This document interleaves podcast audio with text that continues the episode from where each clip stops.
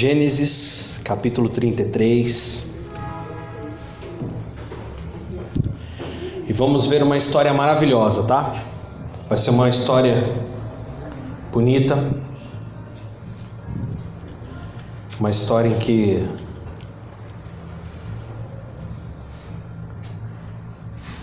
nós vemos realmente a mão de Deus agindo na vida de uma família, mas ao mesmo tempo nós vamos ver a diferença, né? Daqueles que servem ao Senhor e aqueles que na verdade não servem. Uma coisa que a gente tem que entender, irmãos, é que o cristão que serve a Deus verdadeiramente, ele não é igual a todo mundo. Não adianta eu querer falar para vocês que é, que não é. Ah, o cristão ele é igual, não é igual. O cristão é diferenciado. Não é melhor. Quero que você entenda muito bem ouvindo essa mensagem que eu não estou dizendo que o cristão é melhor do que alguém, não é.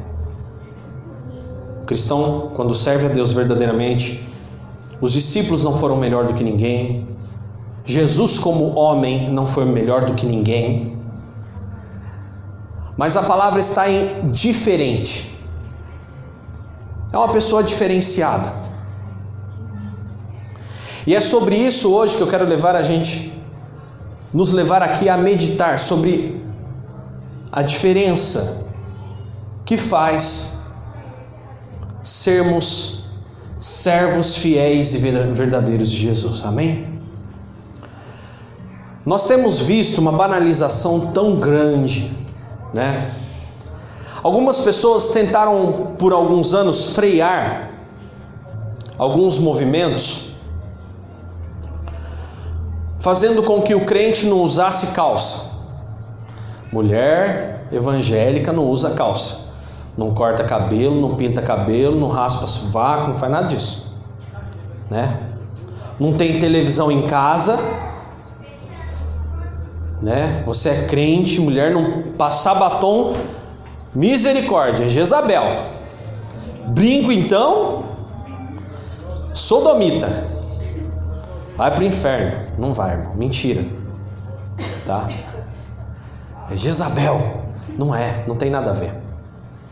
A ah, irmã, não pode, viu? Rapar a perna, coisa do diabo. Então, olha só que situação. A gente já viveu várias fases que as pessoas tentaram frear algumas coisas, e com o tempo, com o conhecimento da palavra, a gente foi entendendo que não é bem por esse o caminho. Então, hoje, hoje a gente vive, vive uma coisa mais moderna, né?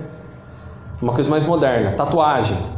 Não, tatuagem não é de Deus, vai pro inferno, irmão. Ó, marcar o corpo, tá lá em Êxodo e ó, vai arder no mármore do inferno. Não, não é isso também, não é isso que diz lá. Dani, então o que faz do cristão diferente? Tá?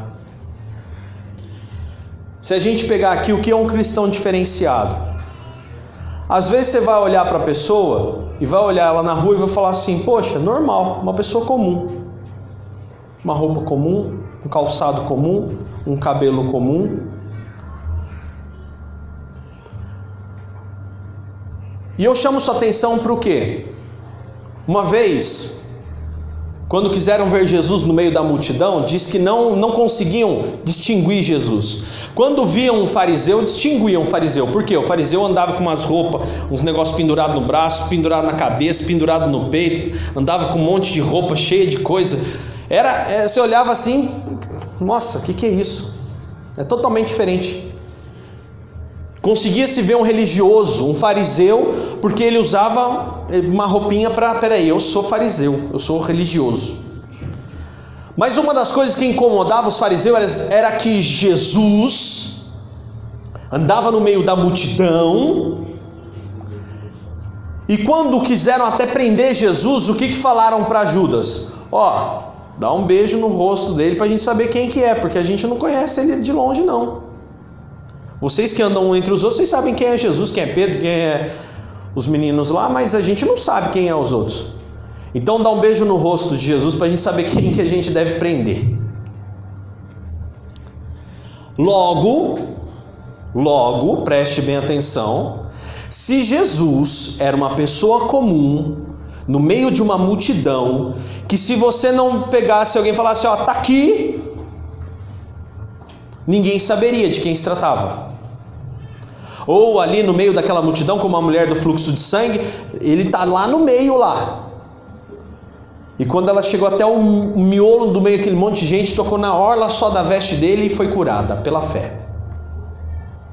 Então eu entendo que se Jesus no meio da multidão não era aquele cara que chamava atenção, logo ele também não se vestia fora da moda.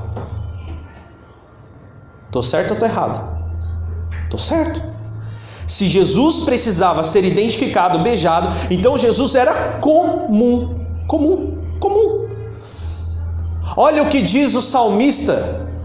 Se eu não me engano, é o salmista mesmo fala assim: não havia nele nada que chamasse a nossa atenção. Nada.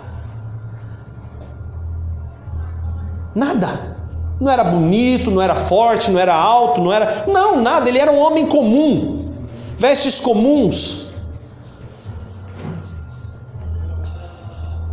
Mas o que fazia de Jesus ser diferente? As multidões diziam assim para Jesus: Mestre, o senhor fala de um jeito do reino de Deus com uma simplicidade, e, e mais, existe uma coisa no Senhor que chama a nossa atenção.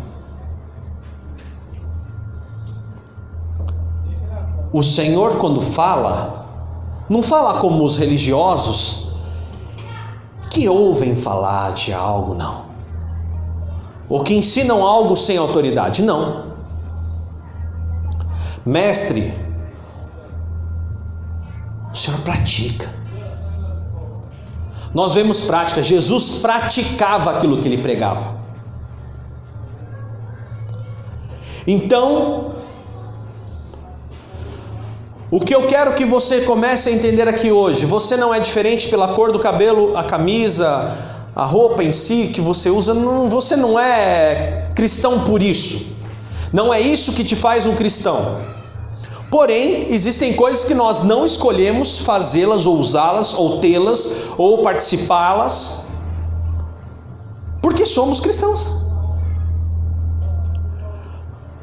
Uma coisa que devemos ter em mente, irmãos, e isso aqui é sabedoria, tá? Você não deve se abster de algo porque de repente você tem medo de ir para o inferno.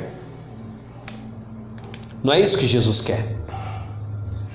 Não é isso que Jesus espera de nós. Um relacionamento de tipo assim: ó, se você não fizer isso, você vai para o inferno. Embora Jesus advertiu, falou: o inferno é real. Então aquilo que te leva para o inferno, se afasta disso.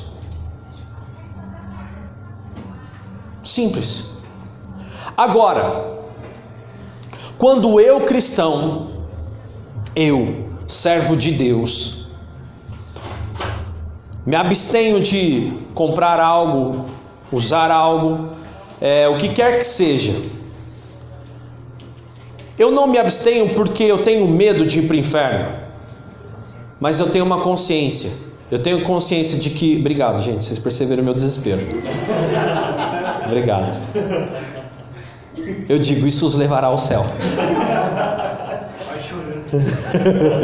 Obrigado. Eu tentei abrir, porque eu estava travado a garrafa. Eu... Por dentro eu estava, por dentro eu estava assim, Senhor, toca o coração dessa igreja. Amém.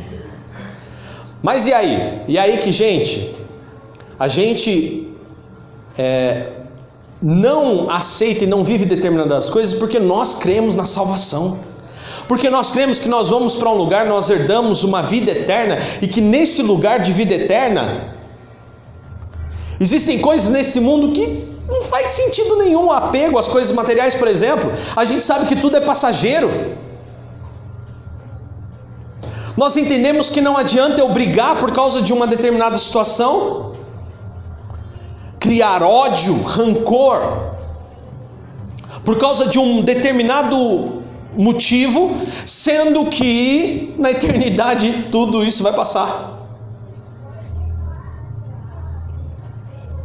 Não faz sentido. Se nós acreditamos realmente que somos seres celestiais, seres do reino de Deus, seres que estão habitando dentro desses corpos físicos dados por Deus, que nós não somos essa pessoa, graças a Deus, diz que Jesus né, ficou diferente quando ficou no corpo glorificado dele, né? Ficou diferente, tanto que Maria e Marta que estavam lá no, né, cruzaram com ele e não reconheceram.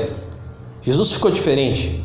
E Jesus ainda preserva as marcas no corpo glorificado para que eles soubessem, ó, sou eu. Pode ver a marca.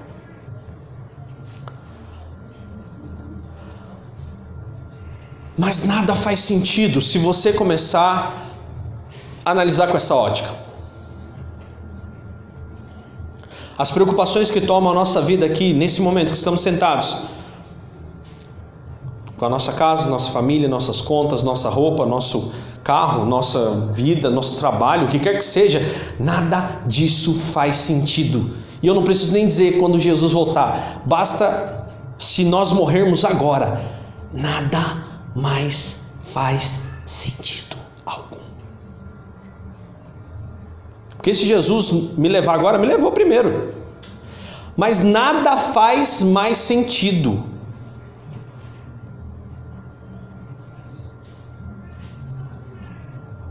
E o que faz sentido? O que faz sentido é aquilo que está plantado dentro de nós, no nosso coração, aquilo quem nós somos, não o que nós temos. E a mensagem de hoje que eu estou aqui para trazer para você é justamente isso, é essa diferença do cristão. Diferença, não ser melhor, não ser pior, mas ser diferente. E hoje nós vamos ver o exemplo de duas pessoas, Jacó e Esaú, já em uma idade avançada. Porque Jacó e Esaú brigaram por causa de uma herança e deu briga. Esaú foi para um lado, Jacó foi para outro, teve sua vida, seus filhos, depois eles voltaram a se falar.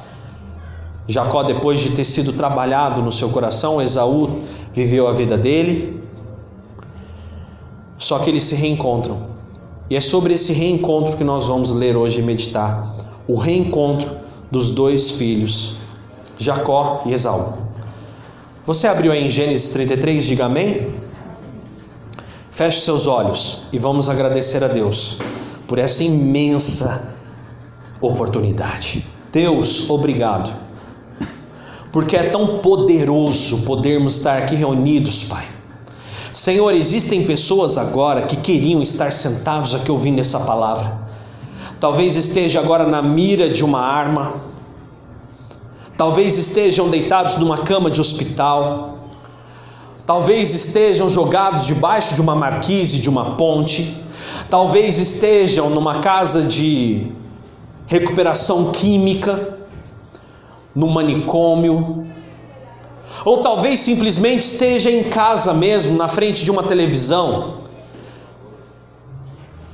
e estão sentindo falta de estar aqui ouvindo essa palavra de vida e esperança. Pai, por isso eu digo que lugar maravilhoso para estarmos. Reunidos cantando, sabendo que és vivo, e aqui falando de coisas boas, agradáveis e que trazem esperança para nós, Senhor. Pai, obrigado, como é bom estarmos aqui unidos com as pessoas que amamos. Deus, como é bom nós estarmos aqui reunidos aprendendo contigo, Senhor. E por isso hoje, em nome de Jesus, pedimos, Pai, que perdoe os nossos pecados, não somos perfeitos, somos falhos.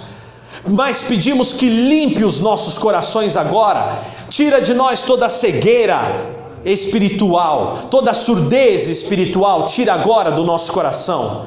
Senhor, tira toda, todo tipo de impedimento do inimigo que tenta cegar o nosso entendimento. Mas abre agora o nosso entendimento para a tua palavra, para que tenhamos vida e não uma vida momentânea, mas uma vida em abundância, a vida eterna, Senhor. Cremos nisso, Senhor Jesus. E por isso hoje pedimos a Ti falar conosco. Que essa palavra venha a ser, ó Pai, um grande divisor de águas em nós e que nós possamos sair daqui hoje transformados e aprendendo mais essa, e o teu Santo Espírito nunca nos deixe esquecer, antes que o teu Santo Espírito nos lembre todos os dias, para honra e glória do teu santo nome. Você crê nisso? Diga eu creio, em nome de Jesus. Gênesis capítulo 33, versículo 1. Desde Gênesis 32, você pode ler na sua casa, mas eu vou focar em Gênesis 33 para que nós possamos ter o um entendimento dessa palavra. Mas a tarefa é leia Gênesis 32 também e reflita depois novamente no 33.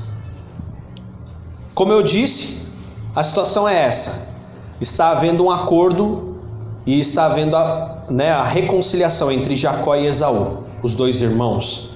Jacó, que tomou a primogenitura de Esaú, né? E houve uma briga por causa disso. Esaú, que abriu mão, fez pouco caso, também errou por sua vez. E esses irmãos passaram muitos anos sem se falar. E agora há um reconciliamento. Amém? Levantando Jacó os olhos, viu que Esaú se aproximava, e com ele quatrocentos homens. Então passou os filhos a Lia, a Raquel e as duas servas. Pôs as servas e seus filhos à frente, Lia e seus filhos atrás deles, e Raquel e José por últimos.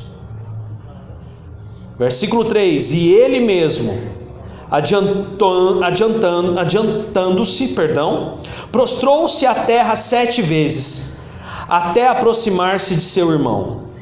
Então Esaú correu-lhe ao encontro e o abraçou, arrojou-se-lhe ao pescoço e o beijou e choraram. Daí, levantando os olhos, viu as mulheres e os meninos e disse: quem são esses contigo? Respondeu-lhe Jacó: Os filhos com que Deus agraciou a seu servo. Versículo 6: Então se aproximaram as servas, elas e seus filhos, e se prostraram. Versículo 7: Chegaram também Lia e seus filhos e se prostraram. Por último, chegaram José e Raquel e se prostraram. Versículo 8: Perguntou Esaú: qual é o teu propósito com todos esses bandos que, que encontrei? Respondeu Jacó: Para lograr mercê na presença de meu senhor, de você. Então disse Esaú: Eu tenho muitos bens, meu irmão, guarda o que você tem. Mas Jacó insistiu: Não recuses. Se logrei mercê diante de ti, Peço-te que aceites o meu presente, porquanto vi o teu rosto como se tivesse contemplado o semblante de Deus e te agradaste de mim. Peço-te, pois, recebe o meu presente que eu te trouxe, porque Deus tem sido generoso para comigo e tenho fartura, e instou ele até que o aceitou. Disse Esaú: Partamos e caminhemos, eu seguirei junto de ti Porém, Jacó lhe disse: Meu senhor sabe que estes meninos são tenros, e tenho comigo ovelhas e vacas de leite. Se forçadas a caminhar de mais um só dia, morrerão todos os rebanhos. Passe, meu senhor, adiante de seu servo. Eu seguirei guiando-as pouco a pouco, no passo do gado que me vai à frente e no passo dos meninos até chegar a meu senhor em Seir. Respondeu Esaú: Então permite que eu deixe contigo da gente que está comigo. Disse Jacó: Para quê? Basta que eu alcance mercê aos olhos do meu senhor. 16: Assim voltou Esaú aquele dia a Seir pelo caminho por onde viera. E Jacó partiu para Sucote e edificou para si uma casa, e fez palhoças para o seu gado, por isso o lugar se chamou Sucote. Voltando de Padara, chegou Jacó, são e salvo a cidade de Siquém, que está na terra de Canaã, e armou a sua tenda junto da cidade. Parte do campo onde armara a sua tenda, ele a comprou dos filhos de Amor, pai de Siquém, por cem pedras de dinheiro, e levantou ali um altar e lhe chamou Deus, o Deus de Israel. Você pode dizer glória a Deus por isso? Observe versículo 9. Então disse Esaú: Eu tenho muitos bens. Versículo 11 agora, Jacó respondeu: Peço-te, recebe o meu presente que eu te trouxe, porque Deus tem sido generoso para comigo. Eu tenho fartura, algumas dizem eu tenho tudo. Amém? Essas são duas instâncias. Uma coisa muito importante que a gente precisa aprender aqui é que Jacó e Esaú eram homens que tomaram rumos diferentes. Eles viveram vidas diferentes. Eles viveram momentos diferentes. Eles viveram circunstâncias diferentes. Onde Esaú seguiu o seu caminho de vida e Jacó, por sua vez, depois de ter passado diversas circunstâncias, momentos difíceis, momentos em que ele viu a Deus face a face, na figura de um anjo que subia e descia de, de uma escada, Jacó teve um encontro verdadeiro com Deus. E melhor, não adiantaria nada Jacó viver todas essas circunstâncias e continuar o mesmo. Não adiantaria. Jacó ter visto a Deus, ter vivido experiências sobrenaturais com Deus, mas não ser obediente a Deus. Não adiantaria. Então Jacó se propôs a obedecer ao Senhor. Essa é a história de Jacó. Recomendo até que você leia. Agora há um pacto, há uma aliança, há uma reconciliação. Há um momento agora em que Jacó vai até seu irmão e procura-o para se retratar, para falar: Olha, me perdoe. E aceita como parte um presente meu. E na figura de Jacó e Esaú eu vejo hoje a figura dos cristãos da última era. E os que não servem ao Senhor. Porque a palavra de Deus, ela torna a dizer em vários lugares, ela diz o seguinte: "E novamente vereis a diferença daqueles que servem ao Senhor para aqueles que não servem ao Senhor." A diferença não é melhor e nem pior. Entenda isso claramente, eu repito quantas vezes for necessário. Somos diferentes, não somos melhores e não somos piores, somos diferentes. Nós não escolhemos algo por medo de ir para o inferno, nós deixamos de escolher algo porque sabemos que somos seres celestiais e que temos vida eterna. Essa é a esperança que alimentamos no nosso coração todos os dias. Aleluia de uma vida eterna ao lado de Jesus. Então, essa condição faz de nós hoje pessoas com um coração quebrantado, pessoas com um coração que espera no Senhor, pessoas que alimentam uma esperança viva e verdadeira de que nada neste mundo pode se comparar com a eternidade em Cristo Jesus. É por isso que não andamos ansiosos, não deveríamos, pelo menos. É por isso que não andamos deprimidos, porque sabemos que do nosso passado Deus também já cuidou. É por isso que nós pedimos perdão, não temos problemas com perdão, em pedir, em recebê-lo e em nos darmos perdão. Porque maior foi o perdão da cruz derramado por nós, aleluia. Então, quando nós entendemos que somos cristãos verdadeiros, as mazelas humanas começam a perder força sobre nós e o inimigo começa a perder áreas de ação em nossos corações. Quando não somos mais vaidosos, quando não somos mais guiados pela nossa torpe ganância, quando não somos mais guiados por um desejo carnal, pelas vontades carnais que esse mundo a todo momento se alimenta, porque nós entendemos que não há lugar para isso na eternidade e que tudo isso ficará morto junto com o corpo mortal que aqui vai ficar. Nós passamos agora então a entender: peraí, e se eu começar a viver aqui aquilo que será eterno? E se eu começar a entender o que é o reino de Deus aqui na terra, vivê-lo dia a dia, para que quando a eternidade ocorra na minha vida, eu esteja preparado. Eu vejo uma declaração na boca de um Esaú. Não, Jacó não precisa me dar bem. Jacó, fica tranquilo. Eu tenho muita coisa já.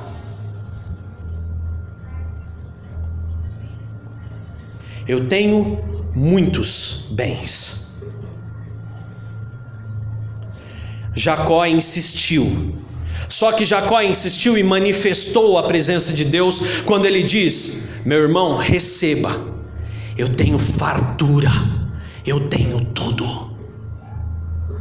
Talvez Jacó não tivesse mais do que Esaú realmente.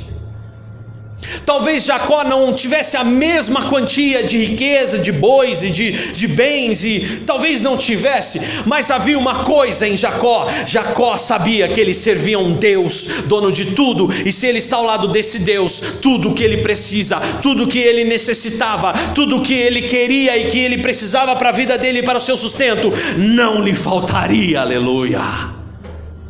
Você está entendendo o que eu estou dizendo? Você pode glorificar a Deus? Estamos todos aqui. Amém? Amém. Jacó entendeu isso, na cabeça dele fez todo sentido, na cabeça de Jacó ele chega nesse momento da vida dele, ele olha tudo que ele tem, ele fala: Eu tenho mais do que até eu precisava, eu vou compartilhar.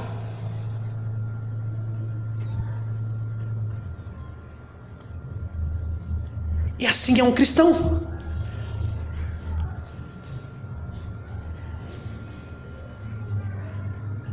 Eu vejo pessoas no mundo desesperadas pelo dia de amanhã, porque querem ter muito. Eu vejo cristãos desesperados pelo dia de amanhã, porque eles querem ter muito. Querem ter um, dois carros na garagem, três casas, fazendas e bens, nada de mal, irmão. O problema que, que tem é você querer muito. Sendo que nesse momento ao qual você já está vivendo, você já devia ter entendido: você tem tudo. Tudo. A fartura nas suas mãos. Tudo. Tudo, tudo. Como assim tudo? Tudo. Tudo que pedir descrendo, recebereis. Lógico, segundo a vontade do Pai, propósito, tudo. E quando você pede, você não pede para o seu próprio deleite, mas você pede para um propósito divino. Se ele tiver, Deus, no seu momento, na sua hora, eu, eu tenho uma visão aqui. Vamos junto, vamos junto. Eu sou humilde, sou falho, às vezes eu posso errar. Não sei se essa visão é tua, mas confirme esse propósito para que eu não possa também achar que eu estou na vontade de Deus e de repente eu estou construindo um, templos gigantes e colocando 10 mil pessoas dentro. Será que é isso que o Senhor quer? Não sei.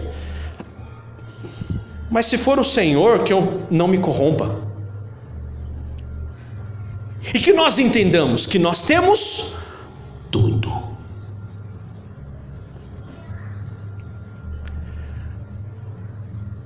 Obedecer ao Senhor é melhor do que fazer qualquer outra coisa. Davi, senta aqui. Isso. Bênção. Amém.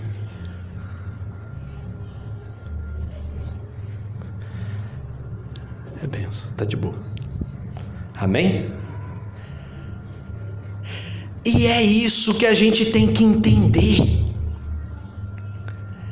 que a nossa vida é de seres eternos, que nada que possa acontecer aqui fora vai nos afligir.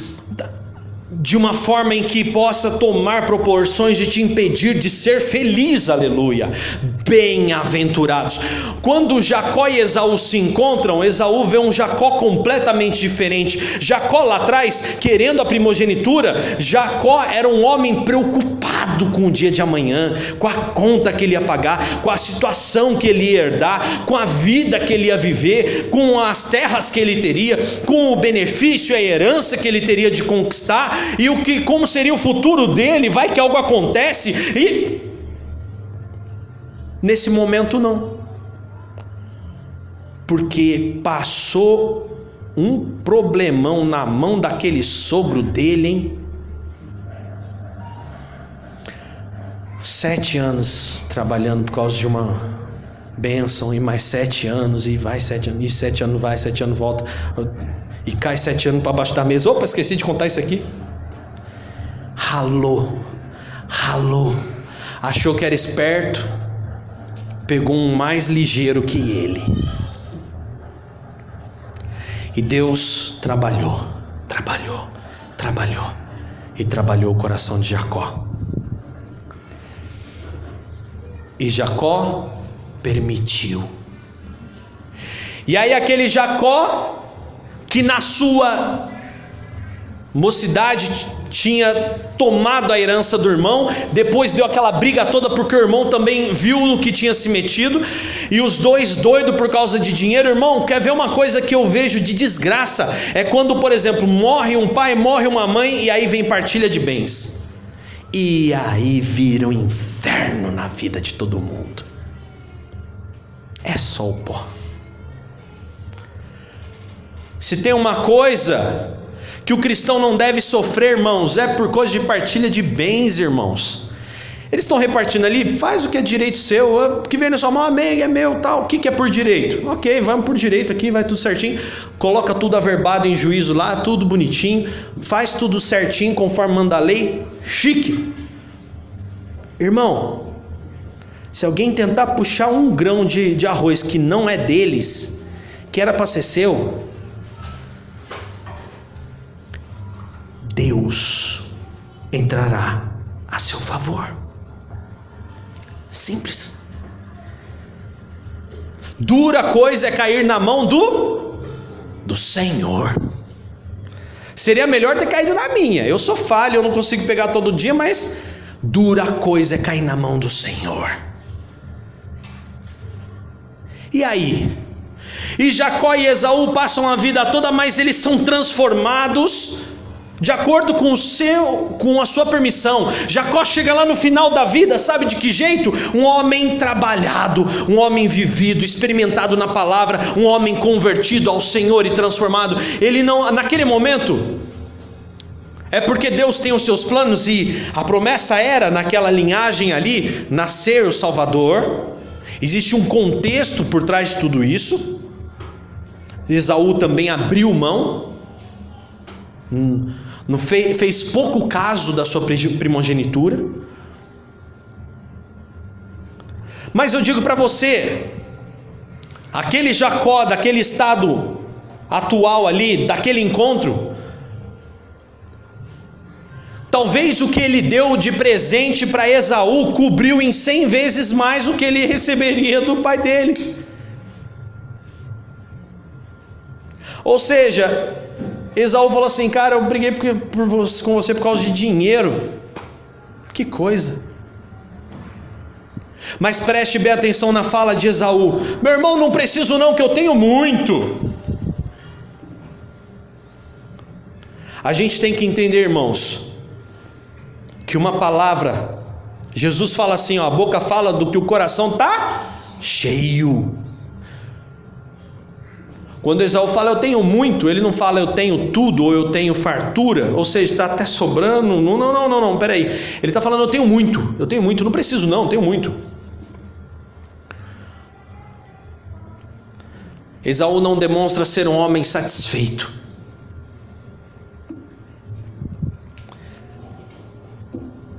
Enquanto a fala dele era muito, a fala de Jacó era tudo, fartura.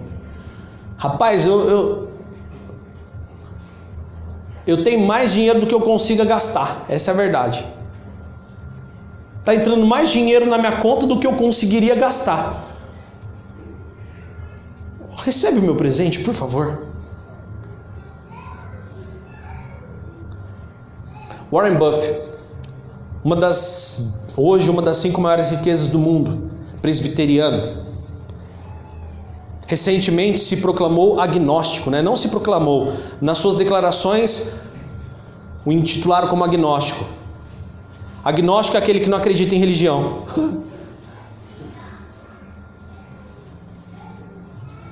agnóstico. Aí esse Warren Buffett compra uma casa de 30 mil dólares na sua juventude, logo que casou com a sua esposa. Cresce, faz negócios, se torna uma das cinco maiores riquezas do mundo. Junta com Bill Gates e mais uma meia dúzia e doa dois terços de sua riqueza em vida. Ele está doando hoje dois terços, doando para instituições e ajudando causas no mundo inteiro. Cristão não acredita em nesses sistemas religiosos, por isso chamaram ele de agnóstico. Mas cristão presbiteriano, né? Cresceu na igreja presbiteriana. E hoje aquela casa de 30 mil dele vale 700 mil. E se você fizer uma conversão direta, o que é uma casa de 700 mil? Não é uma casa aqui na Vila Paraíba, talvez. E olhe lá, tem casa na Vila Paraíba de um milhão e meio. 700 mil é uma casa pequena no portal. que é a conversão inteligente, né? Pegar o câmbio de lá relacionado ao câmbio daqui, para você entender do que eu estou falando. E esse homem comprou essa casa por 30 mil e ela simplesmente valorizou pelo mercado imobiliário. E ele é uma das cinco maiores riquezas do mundo. Ele não comprou Lamborghini, Ferrari, ele não saiu gastando azóio, não, ele foi prosperando, prosperando, prosperando. Para quê? para comprar carros, casas, não. Para chegar agora em vida e doar dois terços do que ele tem. São Walton, do Walmart, outro hiper mega milionário, criou a rede Walmart, Sans Club, por aí vai, e doou tudo que ele tinha para causas onde ele via a mão de Deus agindo, essa é a verdade. Bill Gates está fazendo isso hoje.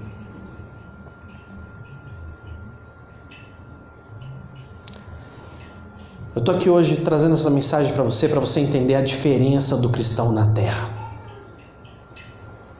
Porque o cristão verdadeiro, ele não tem apego, medos de perder, de. Não. Ele planeja, ele investe, ele olha, ele ora, ele não anda ansioso, mas tudo que ele tem, ele sabe que pertence a um Deus que é dono de tudo, aleluia. E é por isso que ele fala na sua fala, hoje, se você virar para. E aí, Dani, você.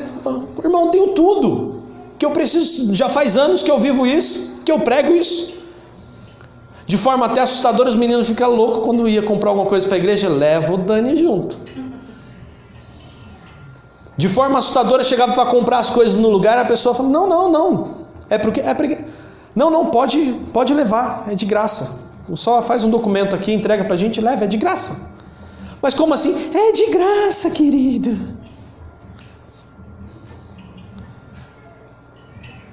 De graça. Como assim? De graça? É.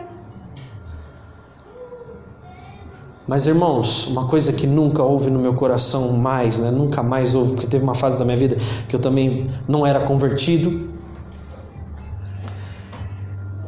ansiedade e dúvida de que Deus está no controle de todas as coisas. Hoje eu posso dizer para você: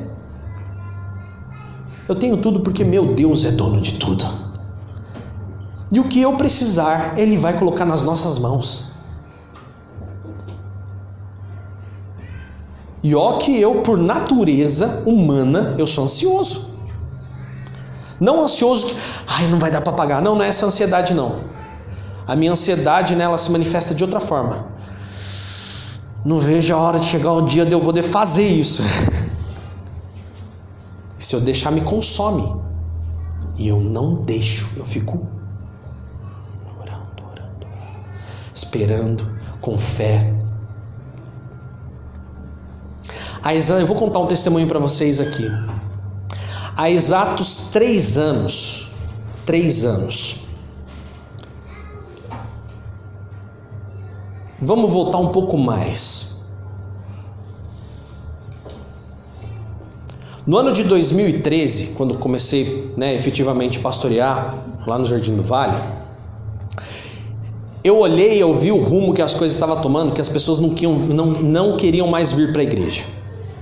Eu vi isso.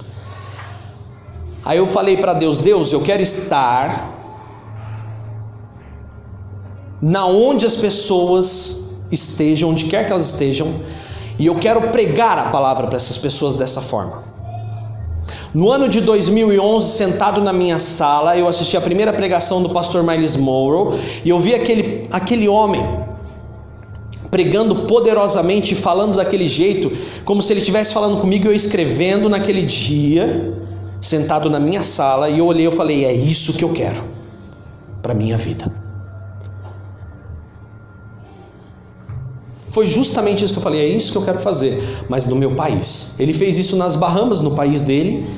Ele se tornou um maior palestrante, palestrou para os governos, palestrou para presidentes, formou líderes do país dele. O parlamento do, do país dele foi formado com os ensinos dele sobre liderança cristã. E quando eu vi essa história toda, eu falei: é isso que eu quero. Isso em 2011, fazem sete anos. No ano de 2013, 2012 eu saí das Forças Armadas. De 2013 comecei a cuidar de igreja.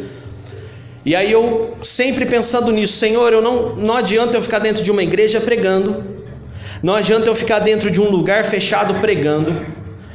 Senhor, eu quero caminhar, eu quero ir aos lugares, eu não sei, eu vou para a feira, preguei na feira muitas vezes, fui para dentro dos colégios, mais de dois mil alunos da rede pública palestrados por mim, frutos até hoje, Bruno está aí, e mais um monte de frutos solto que até hoje me encontra pelos semáforos aí da vida, e, oh, pastor, eu, oi.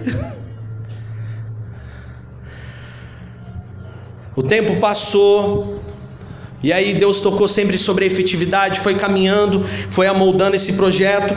No ano de 2015 eu nem sabia o que era coaching, nem imaginava do que era. Aí o Murilo um dia viu eu trabalhando e falou: Cara, o que você faz é coaching. Eu falei: Coaching? O que, que é isso? Ó, eu tô vendendo curso de coaching. Eu falei: Só falou que é coaching para eu fazer o curso de coaching. Quer ver? Mas não era. Realmente, quando eu cheguei lá no curso, eu estava preparado, só não sabia o nome da metodologia. Porque tudo que eu aprendi com o Miles era coaching. Eu... Planejamento, organização, projeto, estrutura, tudo. Lidar com pessoas. Economia, aprendi com o Miles. Bíblia, tudo dentro da Bíblia. Ele falando Bíblia e eu aprendendo. Aprendi. E outros mentores que eu tive e até hoje tenho. Aí em 2015, Murilo me mostrou essa oportunidade. Eu falei, Murilo, eu não tenho 3 mil reais para pagar um curso de coaching, rapaz. Você tá maluco? Eu passo a semana com 10 reais, amigo. Eu sou pastor de uma igreja na periferia. Eu, um mês eu pago a conta de luz, outro mês eu pago a conta d'água. Entendeu? Não, mas vamos ver que não sei o quê. Insistiu, insistiu, aí falou: não, vamos fazer o seguinte, eu vou te, vamos, vamos trocar esses 3 mil reais em trabalho. Eu já tinha especialidade em propaganda, publicidade e tal, tinha parado por causa para atuar mais direto com a igreja.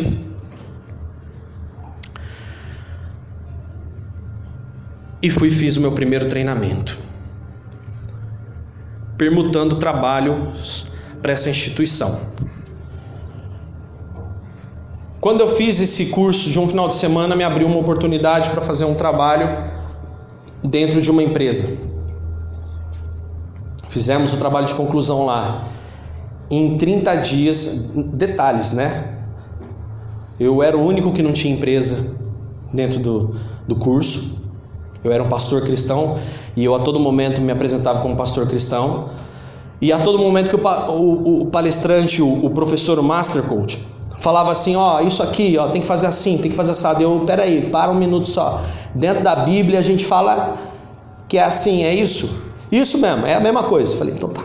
E ele falando e eu botando versículo bíblico no negócio, na apostila. No final, no terceiro dia, o palestrante parou e falou assim: Gente, deixa eu só abrir um parênteses aqui para vocês. Estão vendo o pastor Daniel aqui, que ao longo desses três dias, ele, tudo que a gente falava, o Daniel é da cultura cristã, e ele cruzava com uma referência. Ok? Ok. Eu tenho uma coisa a dizer para vocês: se todos nós que estamos nessa sala praticássemos o que está na Bíblia, eu estaria falido, porque ninguém precisaria de coaching. Foi isso que ele disse naquela formação. E dentro da metodologia eu descobri que Jesus é o maior coaching. Da, da metodologia foi, né? Jesus é o principal coaching de toda a história. Nem Sócrates, que questionava muito bem, não, Jesus, porque tem efetividade, tem resultado. Terminei esse curso, fui separar o grupo, sortear e eu caí no grupo com o Kleber. Kleber também cristão, tinha acabado de abrir uma empresa. Há anos ele vinha tentando montar restaurante, nunca tinha dado muito certo. E aí ele veio para esse curso. Nesse curso tinha um trabalho de conclusão e eu caí no grupo deles. Devido ao domínio do, do conhecimento, eles unanimemente falaram: não, o líder do grupo tem que ser ele. E apontaram para mim. Ele tem que ser o líder do grupo porque ele está entendendo melhor tal. Então tá bom. E eu comi com farinha mesmo aqueles três dias ali, aquela oportunidade que me surgiu. Detalhe, eu não fui atrás, eu não falei eu preciso de coaching, não, nem sabia do que se tratava. Encontrei com o Murilo, o Murilo veio até mim, trouxe a papelada, fiz uma entrevista. Tudo conduzido por Deus, tá, irmãos? Não tem outra explicação. E aí? Fizemos trabalho na empresa do Kleber. Em 30 dias, uma empresa que faturava 30, 40 mil reais passou a faturar um restaurante com condições precárias, tá? Hoje é outra estrutura, depois de três anos de trabalho. Mas com condições precárias. A gente transformou o faturamento de 30 mil para 100 mil reais. Para a glória de Deus. E conhecimento da palavra de Deus que eu apliquei lá. Usando ferramentas administrativas, mas com visão cristã. Eu falei, tô gostando desse negócio. Passou dois meses.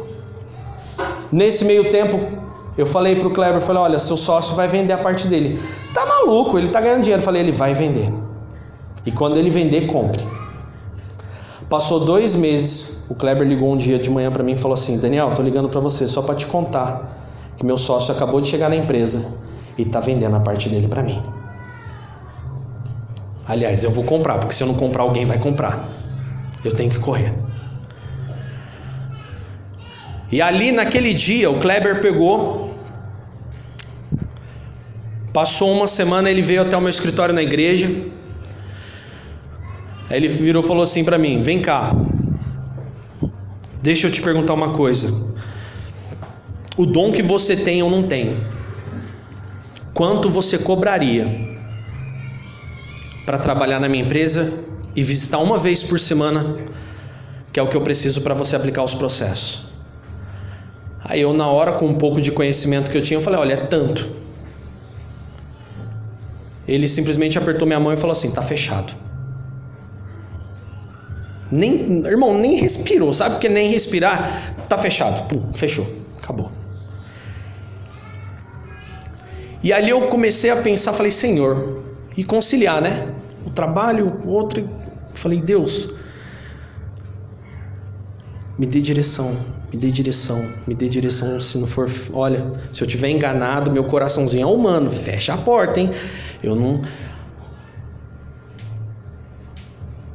Aí aquele instituto que eu fiz o primeiro trabalho, eles vieram falaram assim: ó, o seguinte, agora a gente tem um segundo treinamento que vai acontecer agora no próximo semestre, são 200 horas.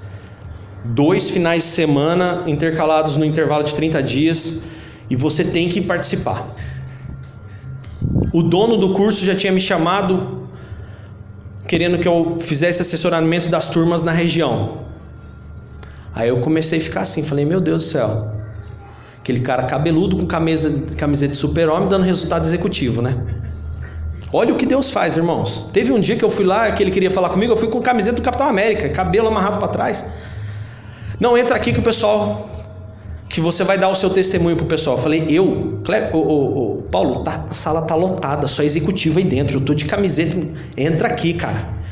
Lá sentei eu com camiseta de Capitão América, cabelão amarrado para trás, e um monte de doutor perguntando: e aí, que, como é que você fez isso? E aquele outro? Eu tô com um problema assim, aquele. E o maluco dando conselho administrativo para as pessoas. Só que vamos voltar um pouquinho a ficha? Lá atrás eu falei, eu olhei para aquele exemplo do Miles e falei, é isso que eu quero.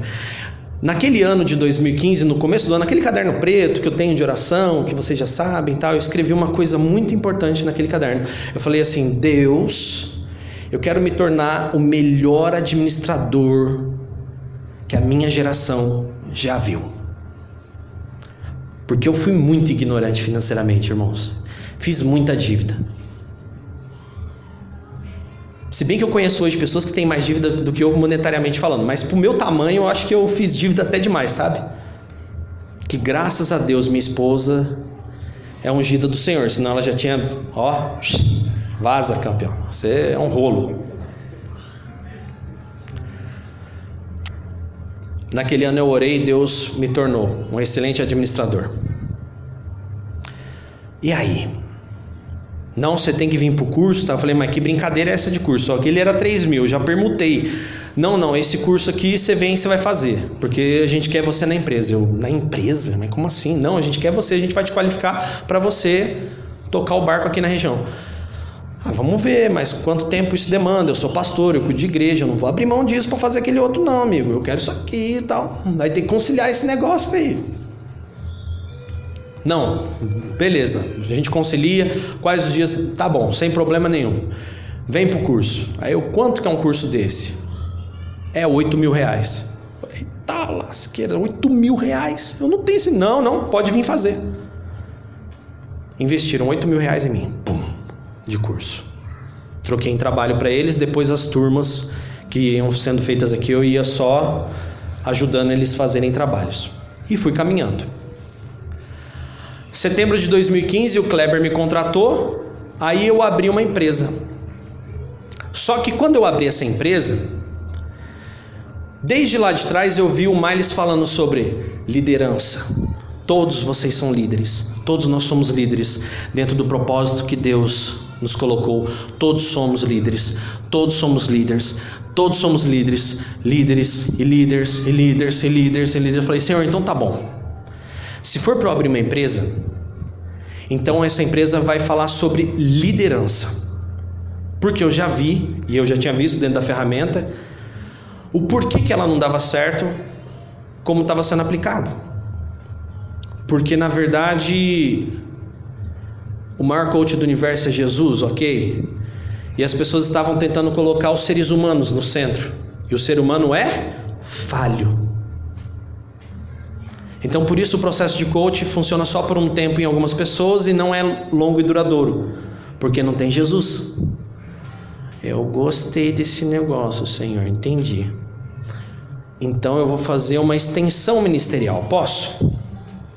Tá aí uma boa ideia, uma extensão ministerial, uma empresa que eu consiga trabalhar dentro das empresas e que eu consiga palestrar para as pessoas, falar de uma forma técnica o que eles têm que fazer e que eles saibam que eu sou um pastor cristão, porque todos sabem,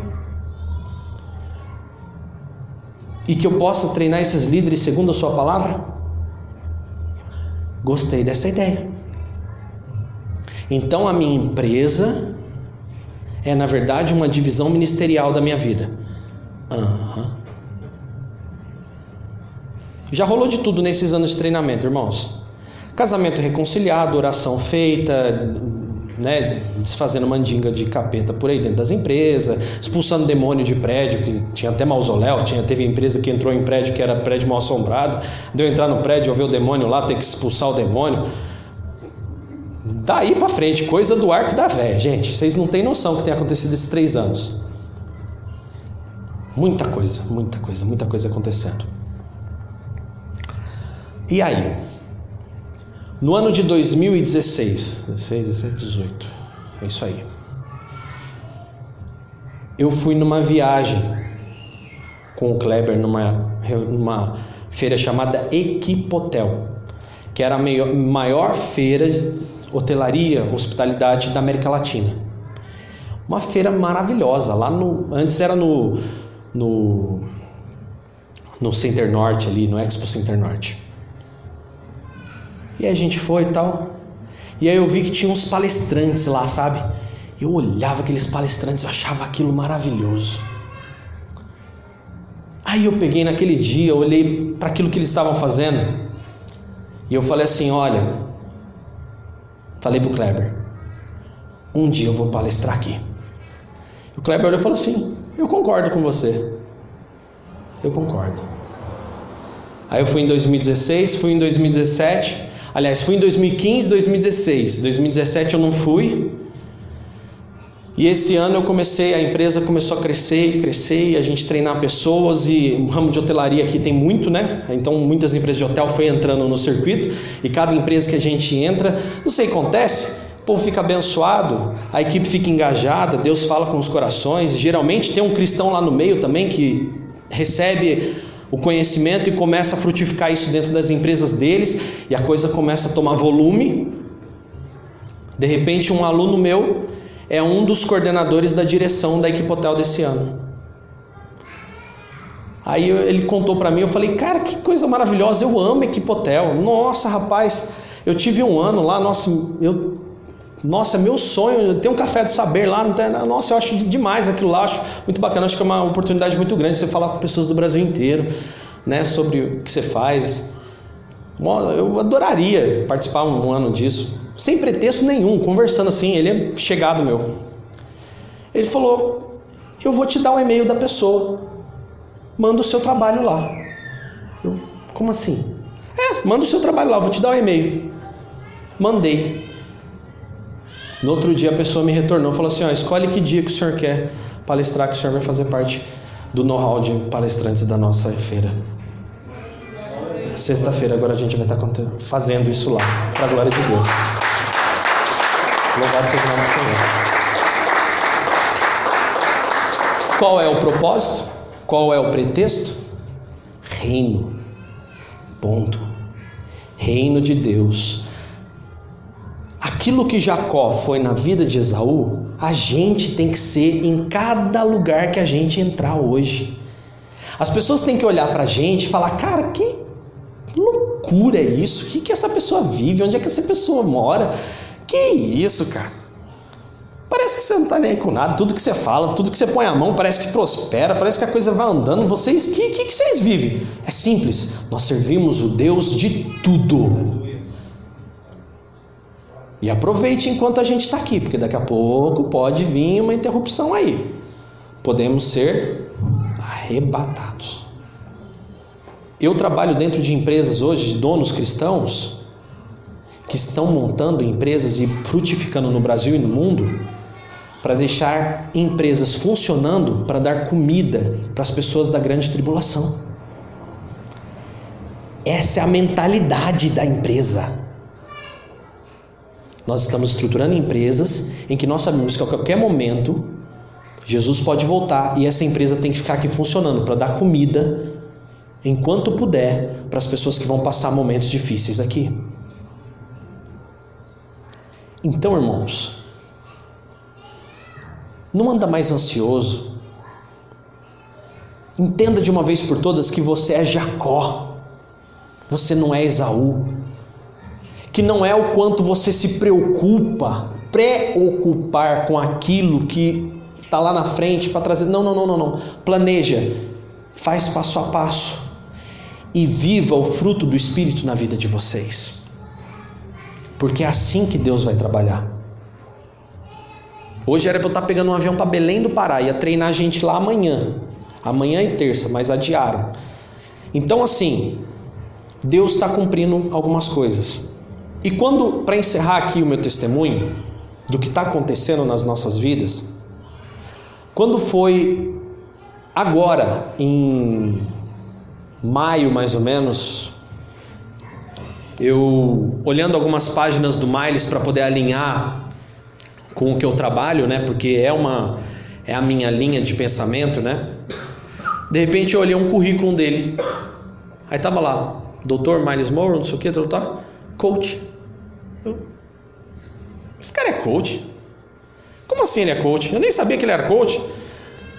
Esse negócio doido. Aí foi onde Deus falou assim para mim: Você não sabia, mas quando você pediu, né? Aquilo eu sabia que ele era. Então eu sei o que você tinha eu sabia o que você tinha pedido.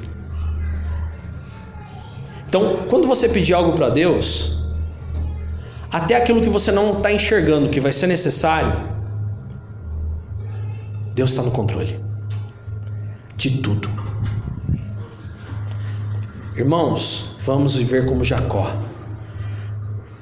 O que você tem hoje na sua mão, independente do que você está vivendo, conta para pagar todo mundo tem, né? E no Brasil a gente tem que ir se virando, né? Acerta aqui, acerta lá, tem que ter bastante inteligência, tem que ter sabedoria. Eu oro por você todo culto aqui, falando assim: olha, Deus derrama sabedoria sobre esse povo para administrar bem o que, o que eles têm.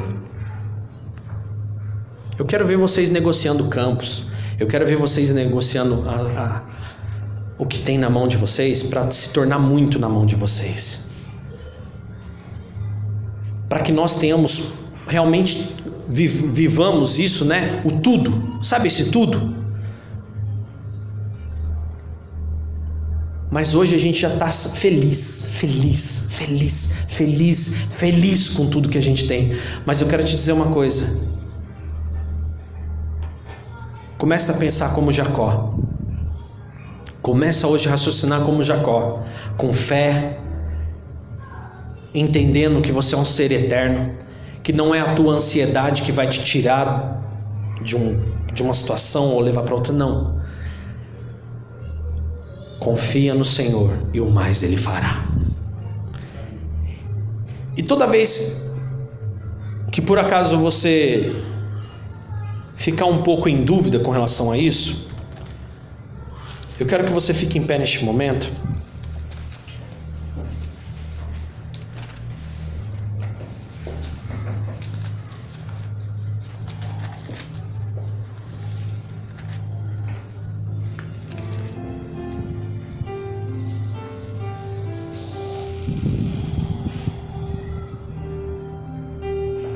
Eu toda vez que a ansiedade quer me abater, toda vez que eu quero ficar humanamente preocupado com algo e que o inimigo quer derrubar as minhas forças, eu lembro sempre do Salmo 24. E eu quero que você guarde esse Salmo 24 para a sua vida. O rei Davi diz o seguinte nesse salmo: ao Senhor pertence a terra e tudo que nela se contém, o mundo e os que nele habitam. Fundou a ele sobre os mares e sobre as correntes estabeleceu. Quem subirá ao monte do Senhor? Quem há de permanecer no seu santo lugar? A resposta é: o que é limpo de mãos e puro de coração, que não entrega a sua alma para a falsidade, nem faz juramento com dolo, esse obterá do Senhor a bênção e a justiça do Deus da sua salvação. Tal é a geração dos que o buscam dos que buscam a face do Deus de Jacó. Levantai, ó portas, as vossas cabeças, levantai-vos, ó portais eternos, para que entre o Rei da Glória. Quem é o Rei da Glória? o Senhor, forte e poderoso, o Senhor, poderoso nas batalhas. Levantai, ó portas, as vossas cabeças, levantai-vos, ó portais eternos, para que entre o Rei da Glória. Quem é esse Rei da Glória? O Senhor dos Exércitos. Ele é o Rei da Glória. Você pode dizer glória a Deus por isso?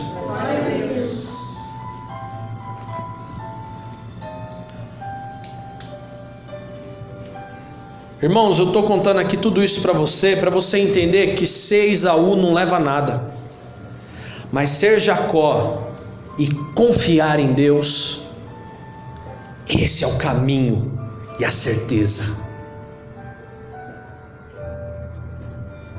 É simples, mas nem sempre é fácil. Mas não deixou de ser simples. Então, agora, em nome de Jesus, eu quero que você Feche os seus olhos. E eu vou fazer uma oração aqui com toda a fé que eu tenho. E eu quero que você também tenha fé agora. Fé sobrenatural. Para que Deus venha sobre a sua vida para que Deus abra os seus olhos, assim como um dia eu pedi, Deus me transforma num bom administrador, me transforma num bom pai de família, me transforma num marido melhor, me transforma num, num pai melhor, me transforma, Senhor Jesus, no empresário melhor, no empreendedor melhor. Senhor, derrama sobre mim sabedoria, me dê discernimento. Assim como eu orei ao Senhor, eu quero hoje que o Senhor derrame sobre a sua vida para que você alcance realmente o melhor de Deus para a tua vida hoje, não o melhor, aquele melhor que vai te consumir, não aquele melhor que vai destruir o, o seu físico, as suas emoções, não é esse o melhor, esse melhor é do mundo.